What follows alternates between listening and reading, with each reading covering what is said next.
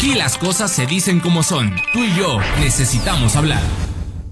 Ah, estamos al aire. ¿Cómo están? Gracias por continuar con nosotros. Eh, porque ya es tiempo de peras y manzanas. Hoy vamos a explicar con peras y manzanas actividad física y deporte, lo bueno y lo malo. Seguramente les pasa que todos queremos hacer ejercicio para mejorar nuestra salud, pero muchas veces no nos imaginamos que nos estamos generando lesiones a corto, mediano o largo plazo. Así que si es su caso, bueno, el día de hoy está con nosotros el doctor Roberto Porras González, especialista en ortopedia y traumatología. ¿Cómo estás, Roberto? Hola, Ale, muchísimas gracias por la invitación. Muy bien, muy contento de estar aquí con ustedes. Muchas gracias. Gracias a ti por darte el tiempo de estar con nosotros. Oye, pues sobre todo ahorita en, en la cuarentena, que ya llevamos no sé cuántos meses en casa, muchos estamos haciendo ejercicio ahí, ¿no? No tenemos como la asesoría de un instructor o de alguien que nos diga que sí y que no. Entonces yo he visto una serie de videos de ya sabes, bloggers y ahora que todo el mundo es experto en ejercicio de cargar garrafones, cargar botes, cargar miles de cosas. Exacto. ¿Lo, ¿Lo estaremos haciendo bien o nos estaremos generando lesiones? Sería la pregunta, mi querido Roberto. Ese va a ser el objetivo de la plática de hoy, determinar qué cosas hacemos bien, qué cosas hacemos mal.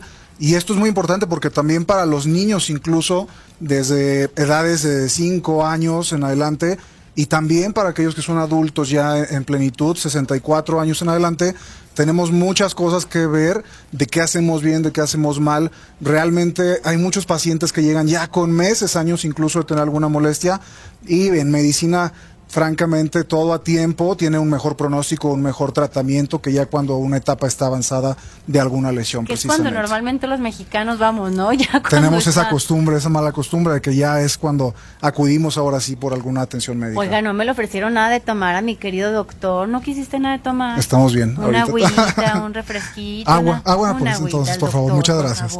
Este, Oye, eh, doctor Roberto Porras, a ver, vamos a empezar con los niños, ¿no? Exactamente. A ver, el ejercicio en los niños. En los niños, y ahorita es un tema también muy importante, el que estemos en cuarentena, como mencionabas, no excluye que no tengamos alguna costumbre nosotros de hacer actividad física o deporte, y eso nos compete a los padres de familia. Somos los encargados de que nuestros niños están pasando unos días muy difíciles y tenemos que buscar la forma de con alguna pelota, algún balón, alguna actividad física en la sala. Obviamente eh, tenemos que buscar el momento de estar con ellos, el espacio, podemos empezar a hacer ejercicios como sentadillas, algún juego con el balón, donde los niños, por definición, la Organización Mundial de Salud es ahí donde hace mucho hincapié, con 30 minutos diarios, o 30 minutos que tengamos durante el día de actividad física, con eso se reducen muchísimas enfermedades. Hay que tocar un punto muy importante. Como médico vemos cada vez más frecuente la diabetes mellitus, enfermedades renales, enfermedades metabólicas en niños y esto es importante porque el impacto lo podemos reducir. Según la Organización Mundial de Salud, ya el 25% de los pacientes con diabetes, con hipertensión arterial, con estas enfermedades metabólicas, se podrían reducir la tasa de complicaciones si hicieran esta actividad física. Y lo que se recomienda es 30 minutos al menos cinco días a la semana. Entonces, realmente a veces pecamos nosotros de no darle esta importancia. Pero entonces en los niños no tiene que ser que te lo lleves a un campo de fútbol, nada. O sea, estos 30 minutos pueden ser así como dices, jugando con alguna pelota, poniéndolo a brincar. Haciendo sentadillas, totalmente. Entonces, realmente los padres tenemos aquí la responsabilidad y el papel de darles una educación desde esto. Nos confiamos muchas veces y esta plática de deporte y actividad física en verdad que tiene mucho, mucho impacto, porque esperamos como papás que a lo mejor en la escuela, con la clase de educación física que les dan una vez a la semana, que ahí empezamos ya a estar mal, que ni siquiera es el tiempo suficiente, con eso pensamos que basta. No, la realidad es que la cultura de una actividad física y deporte, y aquí hay que separarlo. Actividad física es aquella donde no hay una competencia con rivales, etcétera. La actividad física es lo que estás comentando tú, de que en la escuela, de que, perdón, en la casa o escuela, la actividad física no es nada más algún partido de fútbol, etcétera. También es empezar a hacer un desarrollo psicomotriz, en casa tener esta actividad, tener alguna caminata en la, en la colonia, en nuestras calles aledañas, para que esto pueda hacer que los niños tengan una cultura ya desde esta edad. Oye, pero también, o sea, eso, eso que dices se me hace bien interesante porque luego, en todos los aspectos, ¿eh? Luego queremos que los niños aprendan lo de la escuela. Y de verdad que es impresionante cómo los niños más bien aprenden lo que ven en casa, o sea, se les queda como mucho más. Si tu papá o mamá, y yo lo compruebo, por ejemplo, ahorita que los niños están yendo a clases, pues obviamente, y que mi marido y yo no estamos yendo al gimnasio por obvias razones, hacemos ejercicio en casa, Sí. ellos lo hacen con nosotros, o sea, nos despertamos, hacemos y ya los ves haciendo burpees y lagartijas y al menos imitándote, ¿no? Esto es y una- ya después juegan, Sí, literal sí, mi hija juega, es que ya voy a hacer ejercicio y agarra las ligas y demás, entonces siento que eso es como muy importante, no dejarle la educación a alguien más, sino que nos vean y que lo aprendan viéndonos, ¿no? Exactamente. Esta plática también tiene mucho o va de la mano con la alimentación y eso también es otro factor que va con la familia. Los hábitos de la familia, los padres son los que le inculcan esta, esta rutina de cómo alimentarse a los niños. Igual, la actividad física es otra de las situaciones que también ellos van a copiar de nosotros. Entonces, eso es lo importante. Y bueno, lo bueno y lo malo. Como comentaba, los niños ya son un, un grupo de pacientes que tenemos ya en gran cantidad, aumenta conforme ¿por pasa por la diabetes mellitus, principalmente por dos cosas. La alimentación muy mala que les damos como padres porque somos los responsables y segunda por la falta de actividad física. Ok. Y, toco este punto otra vez, el creer que tienen una, eh, una clase de educación física en la escuela y es suficiente, ese es el principal problema. y en Entonces, casa se la pasan con videojuegos. eso es lo que está pasando, que ya tienen muchísimo tiempo pasando frente a la televisión o, jugando nada más videojuegos. Eso es Oye, lo correcto. y también hay que decirlo, no solamente ellos, también a veces somos los papás. O sea, por no ponerte a jugar con ellos, Sí. se te hace más fácil que mientras ellos ven la tele, tú también estás en el teléfono. O sea, Totalmente. como responsabilidad pararnos y jugar con ellos porque Exactamente, y esta es una actitud que ellos van a copiar, porque También. somos el modelo para ellos. Pero bueno, dentro de este, de este ámbito, porque vamos a tocar tanto en los niños, ahorita vamos a platicar también de los adultos, Ok. cómo estamos en todos estos grupos etarios. En los niños tenemos también aquellos que los metemos a algún equipo, a alguna escuela de fútbol, a los que les exigimos mucho. Hay que dejar bien claro que la prioridad es para que ellos tengan un espacio de recreación, obviamente un factor importante para su salud, como lo comentamos, y hay que mantenernos al margen también en esto, ¿eh? porque la realidad es que hay niños que ya empiezan a tener lesiones por sobrecarga. Es muy frecuente que tengamos en consulta niños que ya tienen problemas por sobrecarga en tendones o problemas musculares. Entonces tenemos que hacerles mucho caso. Cuando un niño nos esté ya diciendo, papá, tengo dolor en el talón, en la rodilla, que son los dos puntos más, más frecuentes, hay que hacerles caso, porque luego, como tú comentaste y empezaste esta plática, son lesiones que son ya de largo plazo y todo tiene un pronóstico ya diferente también, en verdad. ¿Qué otro punto sería importante? El punto también de tener una preparación, que las escuelas de fútbol o las escuelas propiamente que tienen esta clase de educación física, todas lo deben de tener, que tengan a maestros o gente preparada para guiarlos. Es, es muy importante que sepan qué rutinas deben hacer de acuerdo al rendimiento, la edad de cada niño. Se debe de individualizar, no es nada más ponerles a todos, aventarles un balón, eso es muy importante. Y los papás, es muy, muy interesante cómo se han ido metiendo poco a poco, pero lo correcto es que se mantengan al margen. Tú y yo Y- conocimos algunos maestros, ¿no? Bastante, que solo se sentaban. bastante. Parece que estamos recordando, pero bueno, la realidad se es eso. sentaban y ¿eh? solo corran y no sabían. nada. Exactamente, pero dentro de las lesiones que quiero dejar bien claro son por sobrecarga Ok. en los niños. ok. ¿Y cómo- o sea, ¿cómo sabemos hasta dónde es permitido para los niños? ¿A dónde podría empezar la sobrecarga? ¿Cuántas horas? ¿O cómo saber que ya los estamos sobrecargando? Ya está establecido también, por ejemplo, en el deporte, no específicamente un niño que juegue más de tres partidos a la semana de fútbol ya tiene también una sobrecarga. En el béisbol es muy similar, ya está establecido. Son nueve entradas que dura un juego, por ejemplo, de un pitcher. No puede durar más de siete entradas lanzando porque ya tenemos problemas ten- eh, de tendones en codo, en hombro. Entonces, esto es muy importante que conozcamos como padres también en qué deporte tenemos a nuestro hijo y enseñarles lo mismo. Nosotros somos el modelo y de ellos, de nosotros van a aprender nuestros niños y tienen que saber cuánto es lo correcto. Por ejemplo, en natación, que también es un deporte que hacen muchos niños, ¿ahí cuánto sería? En natación tenemos también la cantidad de 1.5 kilómetros, dependiendo de la de los niños, que van de 5 hasta los 15 años. Eso es lo correspondiente. Los 5 kilómetros, más allá de esto, ya vienen problemas de sobrecarga. Tenemos un marcador biológico, desde niños hasta adultos ya en plenitud, que es el dolor. Ellos también cuando nos digan que hay algún problema de dolor, tenemos que atenderlos, no tenemos que esperar hasta que ya sea algo limitante para su función, entonces necesitamos llevarlos con un especialista, eso es lo correcto. Ok, eso es en cuanto a niños. ¿Nos falta algo de niños? En niños vamos a tocar eso en general para pasar también a los otros grupos. Ok, vamos a hablar al- de los siguientes grupos. Estamos hablando con el doctor Roberto Porras.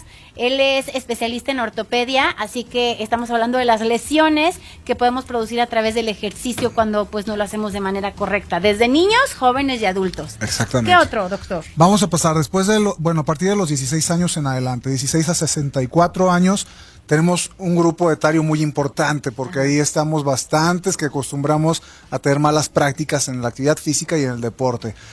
Hay un Ahí grupo... entramos todos nosotros. Todos, que- y los que nos están escuchando y viendo francamente, van, va a haber varios que se sientan Que que, les sientan la queda de- pedrada. Exactamente. Hay un grupo que está surgiendo que se llaman los Weekend Warriors. Son Ajá. Aquellos guerreros de fin de semana que durante la semana, entre semana estamos trabajando, no tenemos el tiempo de hacer una actividad física, algún entrenamiento, pero llega el fin de semana y nos vamos a ir a jugar fútbol, básquetbol, el deporte que tengamos de elección y le vamos a dar con todo, como si Queremos realmente... reponer lo que no. Exactamente, como si estuviéramos preparados, vamos y jugamos fútbol y entonces son un grupo muy vulnerable, francamente es el mayor en cuanto a cantidad de pacientes que tenemos, los que nos dedicamos a lesiones deportivas, porque no están realmente con la preparación adecuada. Ok. Son pacientes, los weekend warriors o estos guerreros de fin de semana que sufren esguinces en tobillo, que sufren fracturas más fácilmente que alguien que verdaderamente, como comentamos, con que le dedique 30 minutos cada día, de, lunes a viernes, ya obviamente va a ser muy distinto, porque va a ser un paciente o una persona mucho mejor preparada en cuanto a ligamentos, tendones, y no va a presentar estas lesiones, sobre todo de sobrecarga, que vuelve aquí a estar este término.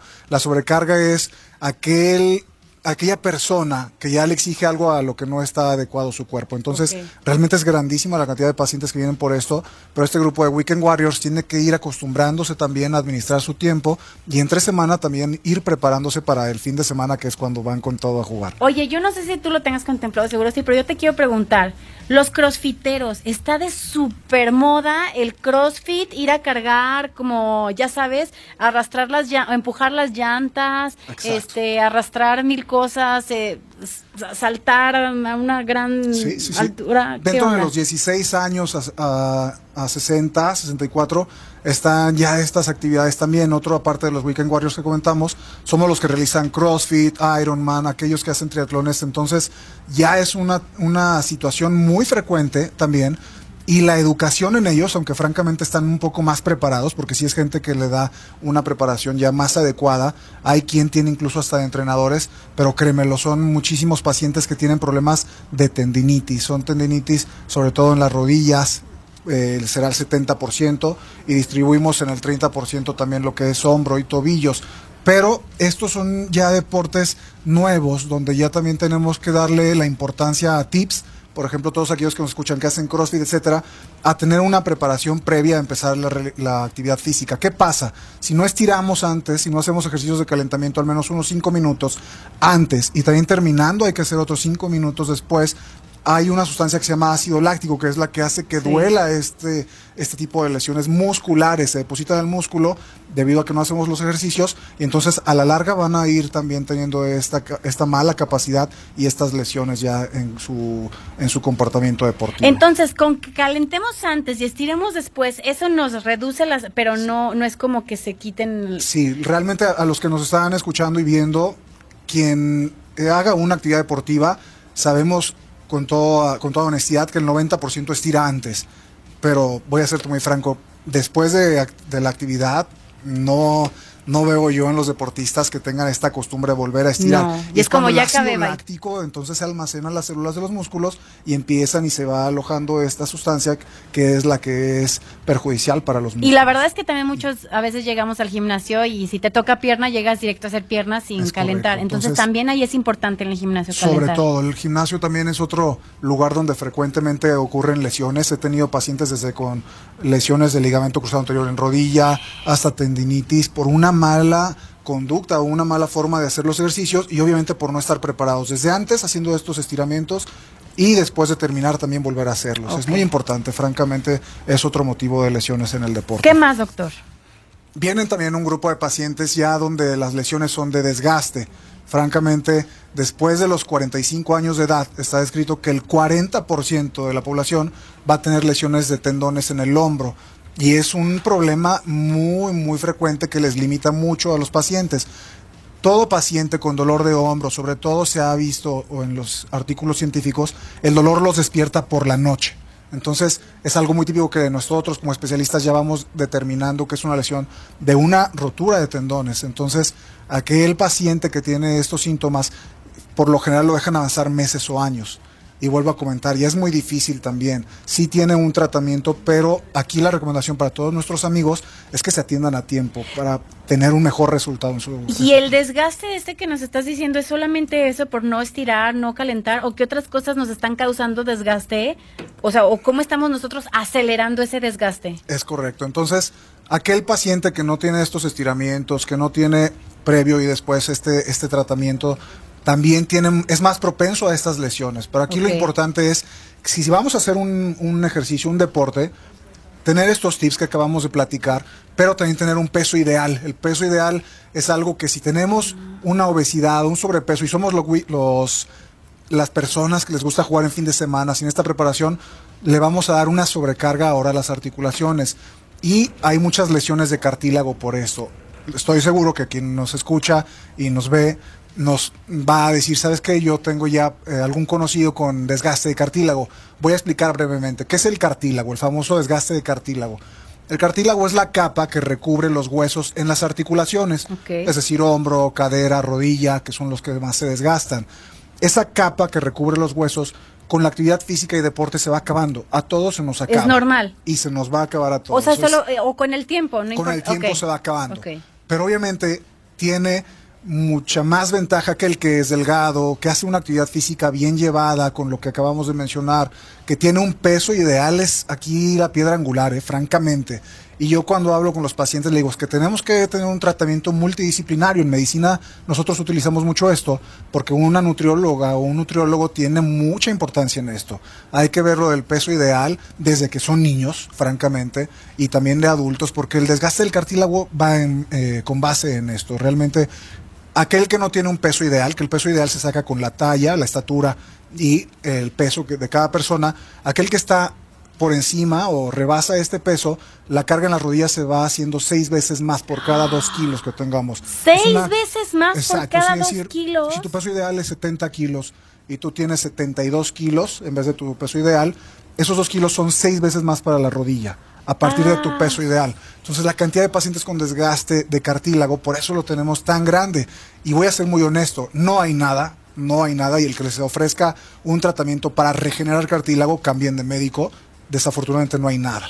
¿Y ahí qué haces? O sea, si tienes mucho sobrepeso y ya no tienes cartílago, ¿qué pasa? O sea, quiero saber qué pasa con la gente que se le acaba el cartílago. Hay que hacer estudios, obviamente, al paciente hay que revisarle y hacer estudios de imagen para ver qué tan dañada está la rodilla, el hombro, la cadera porque definitivamente, como comento, no hay nada para regenerar. Hay medicamentos que se llaman condroprotectores, que son medicamentos orgánicos incluso, donde se protege el cartílago que todavía está, no regenera donde ya no hay en la rodilla, es decir, todavía queda algo de cartílago, ahí ayuda a que no sea tan rápido el desgaste, no asegura que no se siga desgastando, o sea, esto es muy importante. Y las medidas, Ale, que hoy me gustaría tomar es estas, tener un peso ideal, hacer una actividad física y deporte. Realmente la gran mayoría es muy triste, pero según la Organización Mundial de la Salud, en cuanto a México, ni siquiera el 20% de la población hace una actividad física de mínimo 30 minutos, 5 días a la semana como mínimo. Entonces tenemos por eso gran cantidad de pacientes nosotros con desgaste de cartílago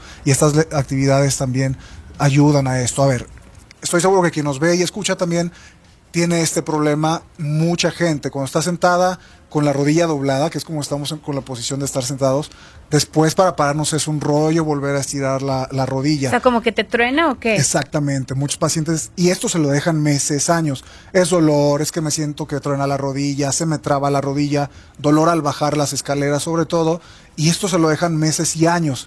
Entonces, hay que ser muy honesto otra vez, si el paciente que ya tiene años ya tiene un desgaste de cartílago. O sea, esto que nos estás diciendo, todo esto es por desgaste de cartílago. Exactamente, esos son síntomas del desgaste de cartílago. En la rodilla, por ejemplo, empieza a haber incluso deformidad de la alineación. Ya no tenemos una rodilla con la alineación adecuada, empieza a tener una, una deformidad. La rodilla empieza a ir hacia afuera, que le conocen como la rodilla de charrito, por ejemplo, que se llama genovaro, o incluso hacia adentro, como Kiko, ¿te acuerdas? Esa posición, yo les explico a los pacientes, y es por un desbalance que ya tenemos de cartílago, de meniscos, etcétera, y entonces empeza- empezamos ya a tener un problema y ya serio. Es un A ver, es que ya me quedé un poco traumada con eso del Es cartílago. muy interesante, pero realmente sí. O sea, es doloroso, ¿no? Y entonces tú les das estos, ¿qué?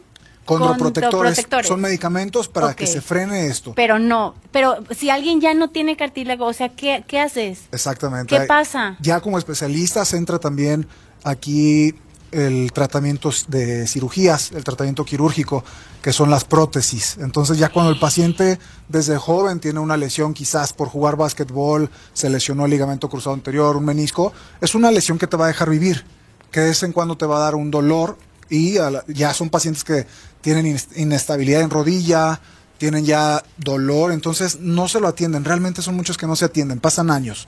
Pasan años y, Charlie. Se, y se va desgastando el cartílago. aquí tenemos una de producción, Charlie, que siempre tiene problemas de rodilla, te lo vamos a mandar para que Exactamente. lo Entonces, cheques. la realidad es que se lo dejan años. Y esto es uno de los objetivos de esta plática. Está muy bien hacer actividad física y deporte, pero está muy mal no atenderse las lesiones. Oye, a ver, yo sí te quiero preguntar, o sea, eh, esto con lo que empecé la plática es real.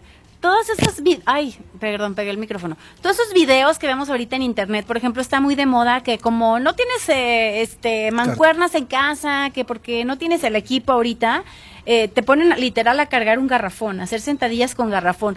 Todos ese tipo de ejercicios, ¿qué onda? La realidad es que mm, hay muchas lesiones por no llevar bien una práctica deportiva. El que tú cargues un garrafón con una mala postura va a traer problemas también en columna. Nosotros como ortopedistas vemos muchos problemas mecanoposturales. Quiere decir que por una mala forma de realizar un ejercicio son pacientes que evolucionan con una lumbalgia, que esto es un dolor en la espalda. Y esto es también porque es el típico paciente que vio videos donde hay que hacer esto. Hay profesionales, realmente hay head coach, hay, hay preparadores físicos que en ellos es en los que nos tenemos que basar o que confiar para hacer esto. Hay que ver que estén certificados, obviamente, y entonces poder tener una seguridad de hacer esto. Y ni siquiera si estamos exentos de tener lesiones. No, y es que te voy a decir, muchas veces a lo mejor ellos son expertos, o sea, no, no, no echarles tampoco la culpa a ellos, pero a lo mejor ellos sí son expertos y lo están haciendo ellos bien. Y nosotros desde nuestra casa, que ni siquiera tenemos como un espejo ni nada, estamos viendo la pantalla y nosotros Sí, sí, sí. juramos que lo estamos haciendo igual, ¿no? Y Exactamente, la verdad sí. no, o sea, De es como eso- cuando te compras el vestido de la modelo y juras que te ves como la modelo y ya cuando te ves en la foto dices, "Creo que no.